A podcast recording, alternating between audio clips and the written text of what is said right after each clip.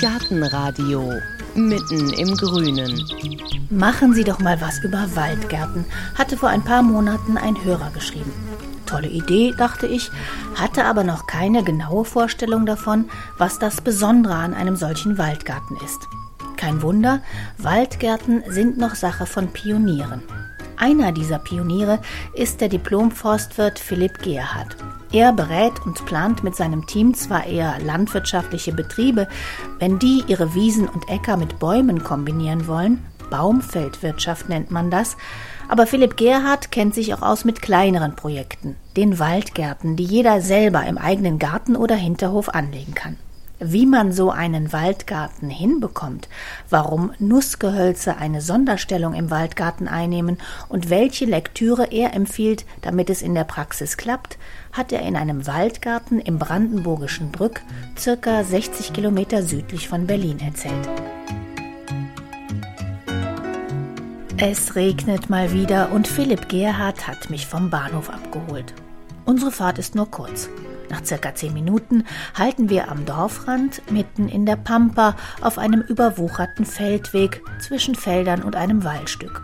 Und weil hinten im Kindersitz noch Philipps Sohn Ferdinand schläft, gucken wir erstmal vom Auto aus auf ein, ja, Waldstück. Also Garten sehe ich jetzt nichts. Ja, du siehst da erstmal eine grüne Wand. Ne? Hier ist eine Art Hecke drumherum, also ein alter Wildwuchs, sage ich mal, der aus durchgewachsenen Kleingärten noch übrig geblieben ist, was wir aber so als Hecke haben stehen lassen. Sieht aus wie so eine typische Feldhecke, mehrere Meter breit. Das ganze Gelände ist gezäunt mit Forstzaun gegen Wild.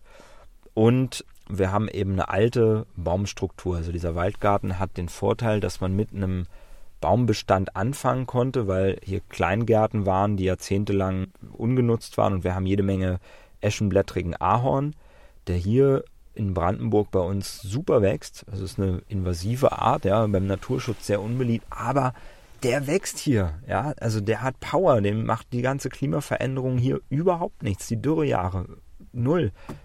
Der wächst einfach und wir haben Ahornsirup draus gemacht, schon mehrmals. Wir haben die ganzen Bäume angebohrt, haben Hähne dafür gemacht aus Messing und haben überall den Saft abgezapft, eingekocht und haben Ahornsirup gemacht. Und das Holz ist genauso wie der normale Ahorn für den Möbelbau verwendbar. Die Blätter sind eine unglaublich gut zersetzliche Streu. Wir haben einen tollen Humusaufbau. Also das ist unsere Oberschicht im Waldgarten. Und die wird sukzessive ersetzt werden durch andere fruchttragende Bäume. Also im Oberstand hauptsächlich die Walnuss und die Esskastanie weil man die eben hochasten kann, weil wir große astfreie Schaftlängen bekommen werden und dadurch ein ganz diffuses Licht. Also hier werden eigentlich schon zwei Sachen klar. Einmal, du hast nichts gegen Pflanzen, die nicht von hier sind und zweitens, hier wird alles verwendet. Ja, ich sehe es einfach so, es steht in Sachen Klimaveränderung sowas von spitz auf Knopf, dass wir um die Verwendung anderer Gehölze gar nicht drum rumkommen. Ja. Ich bin ja Förster und was haben wir im Wald? Ja, die Fichte, geht krachen. Die Kiefer teilweise auch jetzt, großflächig in Brandenburg. Die Eiche hat neuartige Eichensterben, Komplexkrankheit, aber auch klimatisch bedingt. Ja, zu milde Winter, zu viel Schadorganismen, zu heiße Sommer. Die Buche geht krachen, ja, die braucht das feuchte Atlantikum, die kommt mit Hitze einfach nicht klar und mit Trockenheit. Die Ulme geht krachen, die Esche geht krachen. Was bleibt denn übrig? Und wir haben eine extrem beschränkte Artenausstattung. Wir haben zwei Eichenarten hier in Mitteleuropa, wenn es hochkommt, drei, wenn man noch die Pflaumeiche dazu nimmt. Und in Amerika haben wir 250 und mehr Eichenarten in einem vergleichbaren Klima. Also uns fehlt die Biodiversität, um auf solche krassen Veränderungen zu reagieren. Weil wir als Menschen diese krasse Veränderung auslösen, müssen wir da jetzt auch nachjustieren. Und es geht erstmal um den Erhalt unserer Strukturen. Also es ist ja schön, regionale Vielfalt zu bewahren, alte Sorten, äh, einheimische Arten und so. Nur da muss ich sagen, ja, leider haben wir es verkackt, es ist zu spät.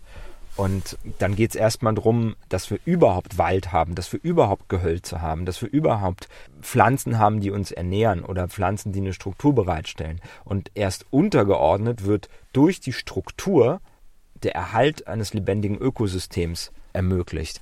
Wie groß ist der Waldgarten hier? Der Waldgarten hier ist einen Hektar groß. Nicht viel, aber ich habe sonst Agroforstprojekte, also man muss ja immer sagen, ja, Waldgarten im Gartenmaßstab und dann im landwirtschaftlichen Maßstab sprechen wir von Agroforstsystemen. Die können auch deutlich lichter sein, aber eben die Integration von Gehölzen in der Landwirtschaft. Und da habe ich jetzt im vergangenen Jahr oder in den vergangenen zwei äh, Winter über 1000 Hektar Fläche umgesetzt. Und das kommt und das wird mehr und das ist auch das, was wir brauchen, um, um einfach das Regionalklima wieder runterzukühlen. Ja. Raupe. Raupe, ja. Ferdinand ist wach geworden und der Regen hat abgenommen. Dann wollen wir mal rein in den Waldgarten, in dieses auf den ersten Blick ziemlich verwilderte Gelände. Ah, hier ist jetzt der Eingang. Jetzt gehen wir unter einem Baum durch. Hinten ist auch ein Häuschen. Ja, das ist noch von den alten Gärten übrig. Also es waren halt so Kleingartenparzellen. Hier ist eine, ein Weg frei gemäht, aber ansonsten sieht das aus, als ob das eher zufällig ist. Was wächst denn hier jetzt alles, was ich vielleicht im ersten Moment gar nicht so sehe? Also was wächst hier? Hier wächst vor allem Haselnuss, Esskastanie, Walnuss.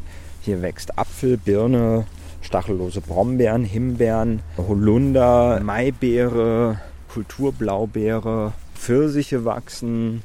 Also es gibt ganz viele diverse essbare Gehölze, die, die wir angepflanzt haben und auch ganz viel, was eben so wild wächst. Ja? Also was hier auch genutzt wird, zum Beispiel die vielen Brennnesseln, die wachsen, die werden auch sehr viel für Spinat genutzt, der Giersch wird genutzt. Und das ist eben eine Mischung, ja. Also die alte Struktur wird nur Stück für Stück entfernt. Und wir nutzen das eben, dass wir mit diesem alten Baumbestand hier so einen Lichtungscharakter haben können hier sehen wir mal, wie man das so kennt, Rankgitter und da sind Beeren dran. Ja, das sind stachellose Brombeeren und dort in der Reihe sind Himbeeren. Und hier kannst du eben sehen, wir haben die Haselnuss angebaut auf ja, ungefähr vier Meter Abstand. Also es wird in der Reihe sehr dicht. Die anderen Reihen sind dann sechs Meter auseinander. Und bis die Haselnuss groß wird, kannst du sehen, dass immer dazwischen Buschbäume von Birne und Apfel stehen, die also sehr, sehr schnell in den Ertrag gehen. Das heißt, wir haben hier eigentlich angepflanzt und haben sofort den Ertrag von den Brombeeren, Himbeeren, Birne, Apfel auf Niederstamm. Und in den nächsten Jahren kommt eben die Haselnuss dazu. Und dann siehst du immer in den Reihen, hier steht die Esskastanie dazwischen mit einem Abstand von 12 Meter. Und die werden eben hochgeastet und bilden dann so einzelne Bäume, die hier so drinstehen. Also das ist am Ende soll es von der Struktur her einem Mittelwald entsprechen also weiß nicht, ob das allen was sagt. Ein Mittelwald ist eben ein Wald, wo alle 20 bis 30 Meter wirklich ein großer alter Baum steht, der so eine Brokkoliform hat, weißt du, also einen langen Stamm, der hochgeht und dann eine große Krone, so parkartig, ja. Keine tiefe Krone, sondern darunter wirklich Raum und Licht und dann eben eine Strauchschicht, die genutzt wird. Also der Klassiker im Mittelwald ist eben unten die Haselnuss, oben die Eiche. Und das machen wir mit ausschließlich essbaren Gehölzen, statt der Eiche oben die Esskastanie oben, die Walnuss oben und dann eben eine Strauchschicht, die noch viel diverser ist. Wobei für mich eben das Niederstammobst auch in die Strauchschicht mit reinzählt. Und auf dem Boden kann man dann eben Gemüse anbauen oder eben Hühner haben oder andere Tiere. Wir hatten hier zum Beispiel zwischen den Reihen im letzten Jahr überall Grünkohl. Der ist jetzt weg, der steht jetzt an einer anderen Stelle. Da drüben sind jetzt Kartoffeln dazwischen. Ansonsten ist es, wie gesagt, weil die Leute auch noch andere Projekte haben, mehr oder weniger gepflegt. Ja. Es ist immer so, so, wie die Leute Zeit haben. Das ist hier so ein Projekt, die Frieda. Genau, das ist eine Gemeinschaft von jungen Leuten. Das sind jetzt, glaube ich, zehn Leute oder so, die hier eben leben und arbeiten, den Waldgarten eben als eines von den Projekten haben. Die sanieren gerade zwei Häuser komplett ökologisch mit Lehm und Naturdämmstoffen und und haben viel soziale Projekte in der Umgebung, machen Kulturveranstaltungen, Nachbarschaftscafé, äh, Workshops, Sommercamps und so weiter. Und damit sind die einfach total beschäftigt auch. Und der Waldgarten soll eben dementsprechend auch wenig Arbeit machen. Und das kannst du hier schon sehen. Die Gehölze produzieren ja mehr oder weniger von selbst. Sie brauchen am Anfang Pflege, aber irgendwann produzieren die mit deutlich weniger Aufwand als wenn ich jetzt Gemüse anbaue. Aber werden die nicht irgendwann so groß, dass drunter nur noch Schatten ist und ich gar nichts mehr anbauen kann? Ja, dann nehme ich sie raus. Also ein Waldgarten ist ein System, was wie ein Wald ist, den ich bewirtschafte. Aber eher in der Jugend halte. Also ich würd, würde sagen, dass der Großteil der Gehölze nicht irgendwie sein Endalter erreicht. Also auch eine Walnuss würde ich irgendwo vielleicht nach, nach 70, 80 Jahren spätestens rausnehmen, vielleicht eher nach 40 Jahren. Also dass wir irgendwo sagen, okay, Bäume bekommen einen Durchmesser von, sagen wir mal, 30, 40 Zentimetern höchstens und dann aber auch nicht jeder. Ja, wir arbeiten sonst, auf, wenn man auf dem freien Feld anfängt, auch sehr viel mit Pionierbaumarten, also mit Pappeln vor allem um eben diese Struktur hinzukriegen. Aber es geht ja auch um die Produkte, die man haben will. Also bei der Robinie möchte man zum Beispiel Pfostenholz haben oder bei, bei der Eiche oder bei der Esskastanie. Das heißt, dass man Bäume auch mal mit, mit einem Durchmesser von 10, 15 Zentimeter rausnimmt. Und dann aber vor allem auch schaut, dass es welche sind, die stockausschlagsfähig sind und die dann wiederkommen.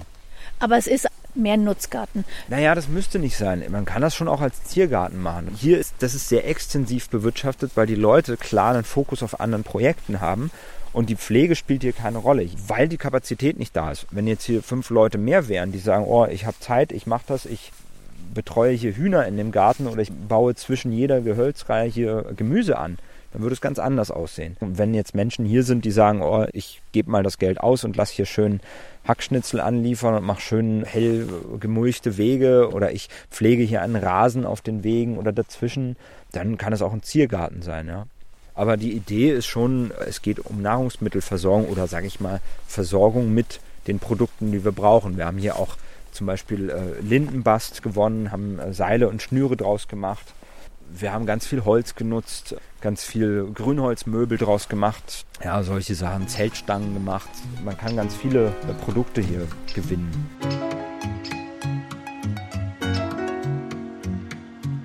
Also es ist ein Ökosystem, bei dem man alles nutzt. Wo ist denn dann der Unterschied zur Permakultur?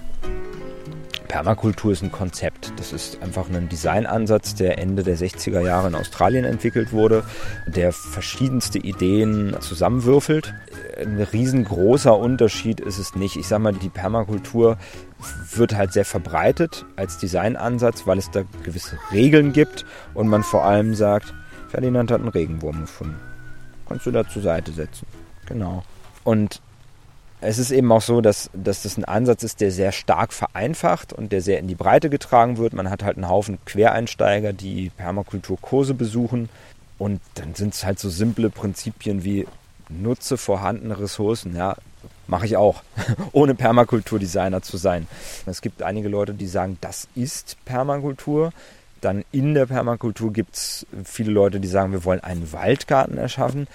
Es ist einfach so, dass der Waldgarten-Planungsansatz, dem ich folge, aus meinem Fachwissen aus der Forstwirtschaft kommt und aus dem landwirtschaftlichen Hintergrund und viel gärtnerischer Erfahrung. Auf alle Fälle brauche ich Geduld beim Waldgarten, oder? Nein, nicht unbedingt. Schau mal, ähm, wir sind ja hier reingegangen mit ganz viel Bärensträuchern und mit Niederstammobst, also Buschbäumen. Und die haben ja eine Wahnsinnsproduktivität schon das Gemüse wächst. Also hier wird sehr viel Gemüse geerntet.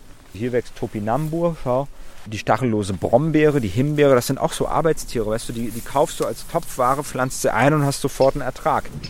Wenn ich jetzt einen Waldgarten anlegen möchte, wo informiere ich mich denn da? Jetzt im September habe ich gesehen, kommt wieder ein neues Buch raus, Praxis Waldgarten, und das ist eines von ganz wenigen. Es gibt so einen Klassiker von Crawford. Martin Crawford, England. Sind die da schon weiter als wir? Ja und nein. Also in England haben die Leute in den 70er Jahren angefangen damit zu experimentieren. Das waren Einzelpersonen. Crawford hat vor 20 Jahren angefangen. Die haben sich historische Vorbilder angeschaut, ja, die haben Mittelwälder sich angeschaut, die haben aber auch viel in die Tropen geschaut und das ist halt ein Riesenproblem. Die ganze Permakultur kommt aus Australien, ist in den Tropen stark verbreitet worden, in wärmeren Klimaten. Und diese ganzen Bücher, die da unterwegs sind, die haben das Problem, dass sie von viel zu dichten Systemen ausgehen. Ja, es wird überall immer wieder runtergebetet, ja, der Waldgarten hat sieben Schichten und hier noch eine Rankpflanze und da noch was dran. Und das ist das falsche ökologische Modell für unsere Breiten. Ich persönlich sehe diese ganze vereinfachte Literatur, wie mache ich meinen eigenen Waldgarten, sehr kritisch man muss halt sagen, lieber mal irgendwie forstliche Standards lesen, so wie Grundriss des Waldbaus oder so und das Lehrbuch der Bodenkunde meinetwegen noch und, und sich wirklich dieses Grundlagenwissen aneignen, um zu verstehen, wie Pflanzen und Ökosysteme funktionieren. Und dann ist es einfach nur noch eine Sache der richtigen Pflanzenauswahl, ja. Und dann muss man eben sagen, gut, für einen Waldgarten ist das ökologische Modell ein lichter Eichen, Haselnuss, Mittelwald. Ja, wenn man es weiß, ja. ist es einfach. Genau. Aber wenn man es nicht weiß. Das ist das Problem der Leute, die, die, sozusagen nicht vom Fach sind. Die stehen halt da, kriegen irgendwie im Internet mit bunten Bildern diese dollen Konzepte mit dollen Namen und erfinden dann das Rad neu. Und wo ich einfach sagen muss, lieber sich beraten lassen von Leuten, die da kompetent sind und die in die Planung mit involvieren.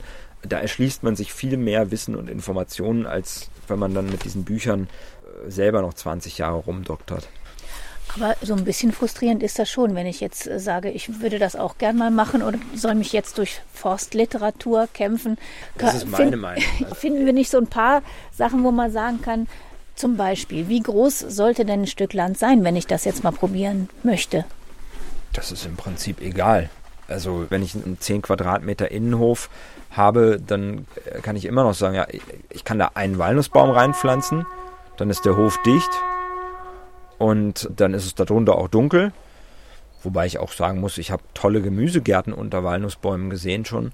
Oder wenn ich ein bisschen verstanden habe, wie Licht funktioniert, also direktes Licht, diffuses Licht und so, dass wir dann sagen, gut, dann, dann nehme ich halt Obst als Buschbaum, als Niederstamm, nehme Spaliergehölze, Rangpflanzen und so weiter, um möglichst viel Volumen auszunutzen. Und das ist es einfach. Es ist nichts weiter als ein Spiel mit dem Luftvolumen über meinem Land. Wie kann ich das nutzen und wie nutze ich das Licht?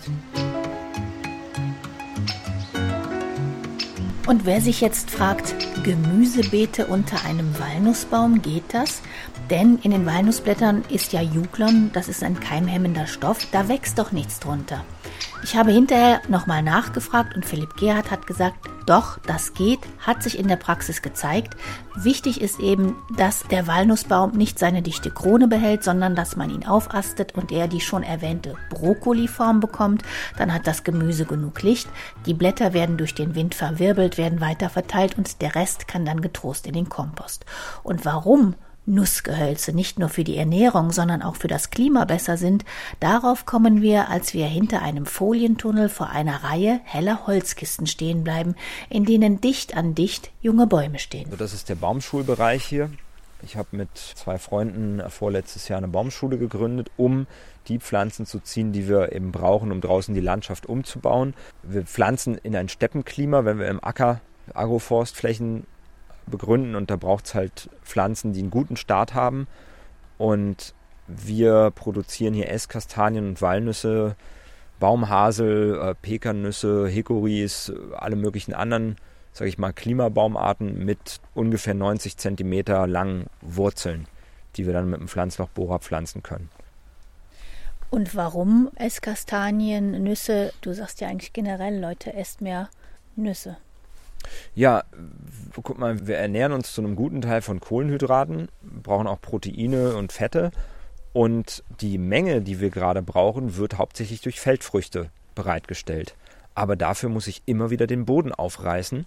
Es wird immer noch gepflügt. Wenn ich aber einen Kastanienhain oder einen Walnusshain habe, dann kann ich auch eine gewaltige Menge, also ein paar Tonnen pro Hektar, entweder an Stärke, also Kohlenhydrate produzieren mit der Esskastanie oder eben sehr hochwertige Proteine mit der Walnuss oder mit anderen Nüssen.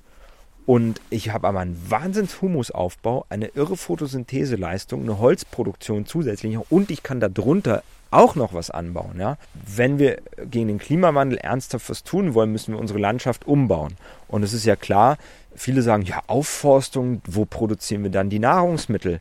Und das ist so am Thema vorbeigedacht, weil man mit Bäumen Nahrung produzieren kann. Und es gibt Länder, Frankreich, Italien, da kannst du in jedem Supermarkt Esskastanienmehl kaufen. Und wir haben einen irrsinnigen Walnusskonsum in Deutschland. Auch immer mehr Leute stellen darauf um, die ganzen Veganer, weil da wertvolle Proteine, Fettsäuren und so weiter drin sind. Ja, aber das produzieren wir nicht hier. Das wird in China, in Kalifornien produziert. Und Nussanbausysteme, wozu auch die Esskastanie gehört, haben eine tolle Klimabilanz. Wegen der CO2-Bindung, aber eben auch wegen dem, was sie mit dem Humus machen. Es ist so einfach, wir müssen als Konsumenten eine Gehölzernährung einfordern, ja. Und es gibt tolle Rezepte. Also ich backe ganz viel Kuchen mit Esskastanienmehl. Oder man kann äh, Kuchen machen aus hauptsächlich Nüssen. Selbst wenn man dann noch Früchte von woanders hernimmt, Datteln oder irgendwas, also Südfrüchte auch, da ist der Transport fast vernachlässigbar. Also kann man im Internet nachschauen, gibt es tolle Statistiken zu. Gehölzfrüchte haben, sogar wenn sie von weit her kommen, noch eine positive Klimabilanz. Ja, und dann brauche ich keine Ackerbaufrüchte mehr. Das ist aber meine persönliche Sache. Also ich finde, wir sollten die Nahrungspyramide umdrehen und sagen, Getreide, Weizen oder so, das ist die Spitze, das ist ganz wenig. Da machen wir zu Weihnachten mal einen Stollen oder zur Feier des Tages irgendwo mal ein Weißbrot oder ein schönes Vollkornbrot. Aber das, was jetzt in unserer Kultur das Brot ist, also die täglichen Kalorien, das sollten Baumfrüchte sein. Nüsse, Beeren, Esskastanien und so weiter. Und wir haben eine Industrie, die das verarbeiten kann. Was braucht die Esskastanie, damit sie sich wohlfühlt? Die Esskastanie braucht sauren Boden, also unter pH 6,5. Idealerweise geht rauf bis 7. Da muss man echt auf die Sorte schauen. Sie braucht einen gut durchwurzelbaren Boden, der darf nicht zu dicht sein, keine Staunässe. Sonst geht sie eigentlich auf allen Standorten. Man muss halt gucken, dass genug Sonne da ist, damit sie ausreifen, die Früchte. Also in einer ganz nebligen Lage mit wenig Sonnenstunden im Jahr ist es eher kritisch. Aber sonst verändert sich das Klima so, dass sie eigentlich überall in Deutschland anbaubar ist. Und hier sind Esskastanien Sämlinge, aber mit einer Hybridgenetik, also europäisch-japanische Eltern und dadurch eine größere Fruchtqualität, kleinere Bäume. Und wir haben aber auch noch eine Sämlingsgenetik hier aus einem 200 Jahre alten Esskastanienbestand, der ausgelesen wurde auch auf Fruchtqualität. Das ist also reine europäische Esskastanie, aber mit besonders guter Fruchtqualität und guten Früchten. Stimmt das, dass du als Achtjähriger einen Lego-Satz geschenkt gekriegt hast, den du nicht wolltest, weil er dir nicht nachhaltig genug war? ja, ich habe ungefähr in dem Alter hatte ich das, dass ich gesagt habe, ich will die ganzen Spielzeuge nicht mehr, kein Lego, kein Playmobil, weil ich irgendwie dieses Plastik gesehen habe und mir vorgestellt habe, ja, wie viele Millionen Kinder gibt es in Deutschland und auf der Welt und wie viele Ölraffinerien, wie viele Tanker müssen da unterwegs sein und mit acht. Ja, ja, also das war ein relativ frühes Bewusstsein. Ja. Ende der 80er, Anfang der 90er bin ich in Kontakt gekommen mit Klimawandel durch ein Computerspiel. Civilization hieß das. Und da ging es so um Entwicklung, ja, also so Strategiespiel. Man muss forschen, sich entwickeln und so weiter.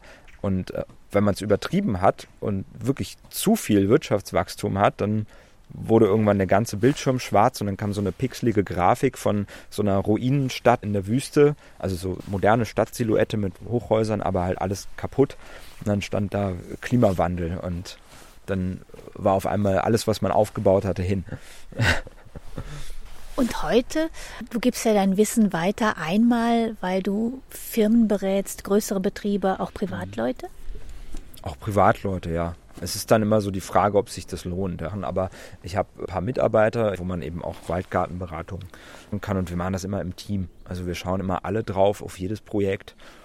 Und als Berater und Planer komme ich halt wahnsinnig viel rum und habe halt Erfahrungen über Österreich, Deutschland, Schweiz und ganz, ganz verschiedene Situationen.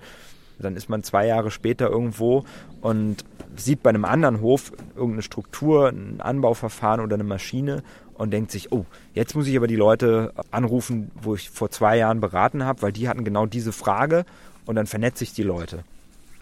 Und Waldgarten ist für mich eine Spielart von Agroforstsystemen. Agroforstsysteme sind Systeme, die Landwirtschaft, wie wir sie kennen, mit einjährigen Pflanzen, Grünland, Tierhaltung oder Ackerbau mit Gehölzproduktion kombinieren. Also Waldgärten gehören dazu, aber nicht alle Agroforstsysteme sind Waldgärten.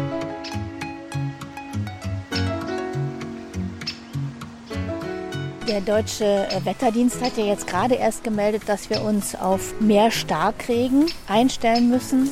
Kann man da mit Waldgärten gegenhalten? Also mit Waldgärten glaube ich nicht, dass man da großartig was macht. Natürlich haben wir hier, dass, dass wir eine ganz, ganz große Tiefenstaffelung der, der Vegetation haben. Wir haben eine ganz hohe Rauigkeit hier. Ja, also nicht wie ein geschlossener Wald, wo auch der Wind drüber geht, sondern wir haben hier starke Verwirbelung. Das ist eine unglaubliche Windbremse und gleichzeitig eine hohe biologische Produktivität, weil wir so viel diffuses Licht reinkommen. Ja, also der, der, der Mittelwald als strukturelles Modell, auch für den Waldgarten, hat einfach den Vorteil, dass wir sehr viel Photosynthesefläche bekommen, viel mehr als in jedem anderen Landnutzungssystem. Dadurch haben wir eine unglaubliche Humusaufbauleistung und Durchwurzelung des Bodens. Dadurch haben diese Systeme einfach den Vorteil, dass sie das Maximum bieten an Wasserrückhalt. Und auch Fähigkeit, Starkniederschläge aufzunehmen. Ich denke aber, wenn man sagt, wir müssen was tun gegen den Klimawandel und auch die Veränderung des Regionalklimas und die Klimafolgen, also Starkniederschläge, Dürren und so weiter, dann müssen wir in die Breite gehen, Fläche machen und dann heißt das nicht Waldgärten, dann geht es um Agroforstwirtschaft. Also wir haben Modellierungsstudien gemacht, wenn man in der norddeutschen Tiefebene knapp unter 10 Prozent der Ackerfläche, ja, nur Ackerfläche, nicht Landwirtschaftsfläche, nur Ackerfläche zu Agroforstsystemen machen würde und die gute Wasserverfügbarkeit haben, dann würden die allein durch die Verdunstungsleistung das Regionalklima um bis zu 1 Grad runterkühlen. Und wenn man überlegt, dass wir in Mitteleuropa 1,5 Grad Erwärmung bereits haben durch den Klimawandel, heißt das, dass wir diese Folgen hier rückgängig machen können. Eine andere Sache ist Niederschlagsrecycling. Wir bekommen unseren Niederschlag vom Atlantik. Das geht also mit den Winden aus Westen, geht das hier rüber. Und wenn solche Systeme wie hier, also dieser stark strukturierte Gehölzbestand da sind, dann habe ich eben die Verwirbelung, dann regnet Niederschlag ab er wird aber auch wieder verdunstet und gleichzeitig gehen Wolkenbildungskerne mit hoch. Also das ist das Thema Bioaerosole. Also wir wissen, dass bei der Cumuluswolkenbildung, äh, weiße Türmchenwolken, ja, die klimamäßig auch am günstigsten sind für uns, weil sie eben die stärkste Abstrahlung haben und am besten kühlen aber eben auch wieder Regen bringen. Also bei der Cumuluswolkenbildung sind über 80 Prozent Kerne für die Tröpfchenbildung eigentlich Bakterien, die auf Blattoberflächen leben und mit der Verdunstung eben hochgerissen werden bis in die Stratosphäre. Und das ist, das ist ein ganz großes Thema, gerade in der Klimaforschung, also Niederschlagsrecycling. Und wenn man sich mal vorstellt, wir würden, sage ich mal, von Westeuropa über Deutschland den Gehölzanteil in der Landschaft und die Rauigkeit der Landschaft stark erhöhen, dann hätten wir in Brandenburg, in Polen wahrscheinlich deutlich mehr Regen und auch viel ausgeglichener und es würde insgesamt feuchter bleiben. Und funktioniert das dann immer? Weil mal haben wir diese trockenen Jahre, die extrem trockenen, dann haben wir ein Jahr wie dieses, wo es sogar Starkregen gibt, mhm. Überflutungen. Kommen die Landschaften damit klar? Also deine. Ja, klar. Also wenn du mit Gehölzen arbeitest, hast du einfach eine viel stärkere Durchwurzelung. Ja? Eine einjährige Pflanze kann nie so in die Tiefe gehen wie eine Pflanze, die viele, viele Jahre dazu Zeit hat. Und dadurch bekommen wir durch die Nutzung von Gehölzen eine viel tiefere Durchwurzelung und auch tiefer humose Böden. Also wenn ich mit einjährigen Pflanzen viel Humusaufbau mache, dann ist das halt in den oberen 30 Zentimetern des Bodens. Aber wenn ich das mit Bäumen mache, dann bekomme ich starke Wurzeln bis sechs, sieben Meter Tiefe und irgendwann sterben die auch ab und werden wieder zu Humus, ja. Und dann habe ich eine, eine Porenstruktur, dann kann das Wasser da eindringen. Also das ist ja auch das, warum unter Wald auch eine gute Trinkwasserneubildung und eine, eine Stetigkeit der Wasserspende entsteht. Und das Interessante ist, dass die neuere Forschung eben sagt, Trinkwasserneubildung ist nicht unterm dichten Wald am höchsten und auch nicht in der freien Landschaft, sondern in lichten Gehölzlandschaften, ja weil dann kommt noch viel Niederschlag am Boden an, aber ich habe auch eine tiefe Durchwurzelung und eine Porenstruktur. Und das heißt im, im Wesentlichen ja eine, eine Agroforstlandschaft. Also das würde dann aussehen, dass die Trennung nicht mehr so groß ist, hier der Wald und da der Acker, sondern dass überall mehr Bäume stehen, auch auf den Äckern. Ganz genau, auf den Äckern, ich sag mal, das, das ist ganz unterschiedlich. Ja, Großbetriebe, die machen jetzt sowas wie alle 60 Meter einen Pappelstreifen für Energieholz. Das ist das simpelste Agroforstsystem, aber da haben wir schon irre Effekte. Wir haben in Brandenburg gemessen, das ist äh, also auch publiziert, ja, das ist kein Schmäh, zum Beispiel 16 Prozent mehr Ertrag im Wintergetreide durch die Anlage von Pappel Streifen alle 60 Meter. Und das kommt einfach durch den reduzierten Verdunstungsstress, durch die Windbremse, durch die Kühlung, weil das Getreide besser produziert. Und das sind ganz einfache Agroforstsysteme. Und wenn ich dann noch sage, ja, ich mache jetzt nicht nur Hackschnitzel durch, durch Pappelstreifen, sondern ich mache zum Beispiel einen Walnussanbau im Getreidefeld, wo ich sage, die Walnuss wird hochgeastet und ich ernte die Früchte und irgendwann nochmal ein Wertholz. Oder ich kombiniere das. Ich sage, ich mache jetzt alle 120 Meter äh, eine Walnussreihe für Holz- und Fruchtertrag und dazwischen sozusagen äh, auf 60 Meter dann nochmal ein Pappelstreifen für mein Energieholz. Ja, dann, dann verändert sich die Landwirtschaft. Jetzt sind wir 100% einjährige Landwirtschaft. Wir grasen nur den Boden ab. Wir nutzen eigentlich kein großes Produktionsvolumen. Äh, jetzt kann ich anfangen mit ein paar Bäumchen im Acker, ganz lichte Gehölzbestände und dann wird das halt immer mehr. Ja? Der, der Ertrag von den Gehölzen in Frucht oder Holz wird immer mehr. Und erstmal der Getreideertrag oder der, der Bodenkulturertrag auch weil ich diese positiven ökologischen Effekte habe. Wir ziehen noch einmal weiter durch den Waldgarten, vorbei an einem Versammlungsplatz unter einer offenen Baumwollplane und vorbei an einem Tiny House, in dem einer aus dem Gemeinschaftsprojekt wohnt. Und da sind wir auch schon beim nächsten Thema, das für Philipp Gerhardt zu Waldgärten und zur Baumfeldwirtschaft gehört. Die Leute sind sehr bemüht, wirklich einen Nährstoffkreislauf zu schaffen. Das ist ja was, was wir in der ganzen Landwirtschaft nicht haben. Es wird ja nur aus den Böden rausgeholt und es werden Teile zurückgegeben, Stallmist oder Gülle oder so aber die Hauptnährelemente gehen ins Gemüse, gehen zum Konsumenten in die Stadt und werden da im Klo runtergespült letztendlich, nachdem sie durch unser Verdauungssystem durch sind. Und hier die Gemeinschaft hat als erstes mal Trockentrenntoiletten gebaut im Hof und jetzt haben sie auch in den Häusern die ersten Trockentrenntoiletten ins reguläre Badezimmer eingebaut und das kommt alles wieder in den Waldgarten. Das wird milchsauer vergoren, dann äh, findet eine Wurmvererdung statt und nach zwei Jahren kommt es als fertiger, krümeliger Humus wieder in die Fläche. Das wird schon irgendwie aufbereitet. Ja, man weiß, dass eine mehrmonatige Wurmvererdung eigentlich ausreicht, um alle möglichen Keime abzutöten und dass man also auch Fäkalien dann als regulären Kompost wieder als Dünger ausbringen kann im Garten. Wenn man eine Milchsäurevergärung vorschaltet, dann ist es eben nochmal eine Sicherheit, und auch in unseren Fäkalien sind ja wichtige Sachen. Phosphor kauft man sonst. Phosphor ist Urin. Also wir haben zum Beispiel auch für die Kinder einen Nachttopf, wenn die nachts aufs Klo müssen. Oder, also unser Klo ist über den Gang, über den Hausflur rüber. Und da bildet sich unten richtig dieser Urinstein. Das ist purer Phosphor. Den kann man zermahlen und im Garten verteilen. Oder den Urin, der wird mit Wasser verdünnt, wird zum Pflanzenwässern genutzt. Ja, muss man ja mal gucken, ist es zu viel, ist es zu wenig. Aber Phosphor ist ja eben auch nur eine Sache und Stickstoff. Die ganzen anderen Nährelemente, Calcium, Kalium, dann die Spurenelemente, Bohr, Mangan, was weiß ich. Und da kann man natürlich differenzierte Bodenanalysen machen und gucken, was fehlt. Aber das Prinzip ist ja wichtig. Ja, in der Landwirtschaft wird gesagt, ja, okay, hier fehlt Kalium oder hier fehlt Bohr oder Selen. Ja, wo holen wir es denn her? Aus dem Landhandel. Und wo holt der das her? Das wird irgendwo aus fossilen Ressourcen gewonnen.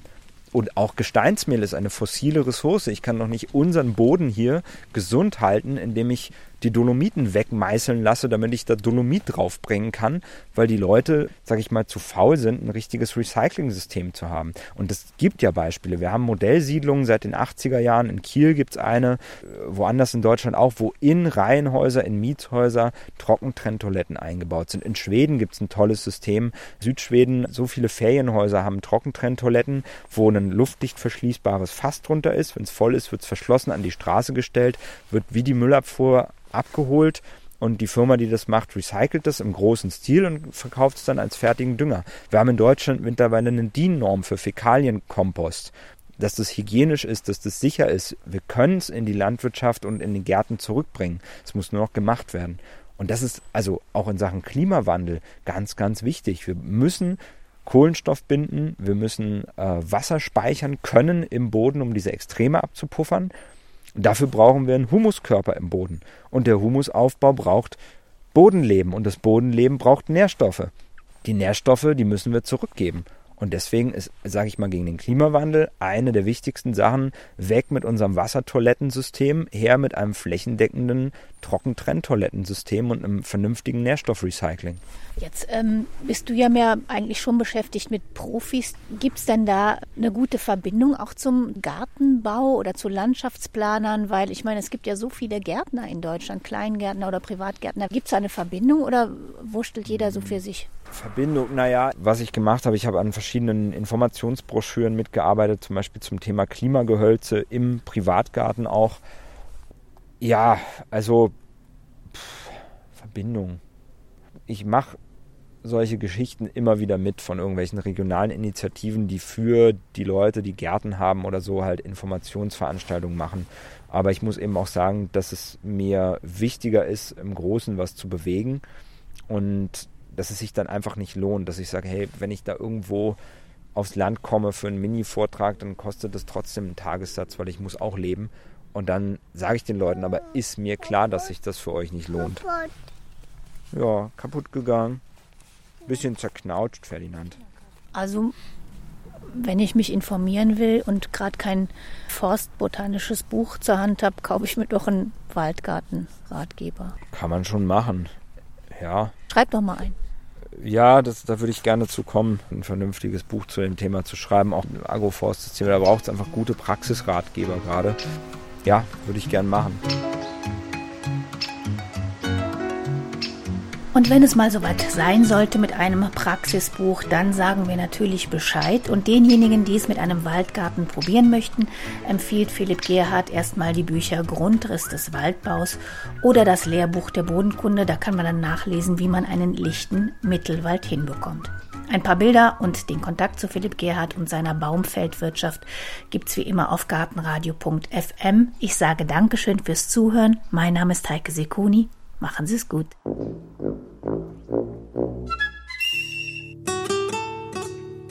Gartenradio Gezwitscher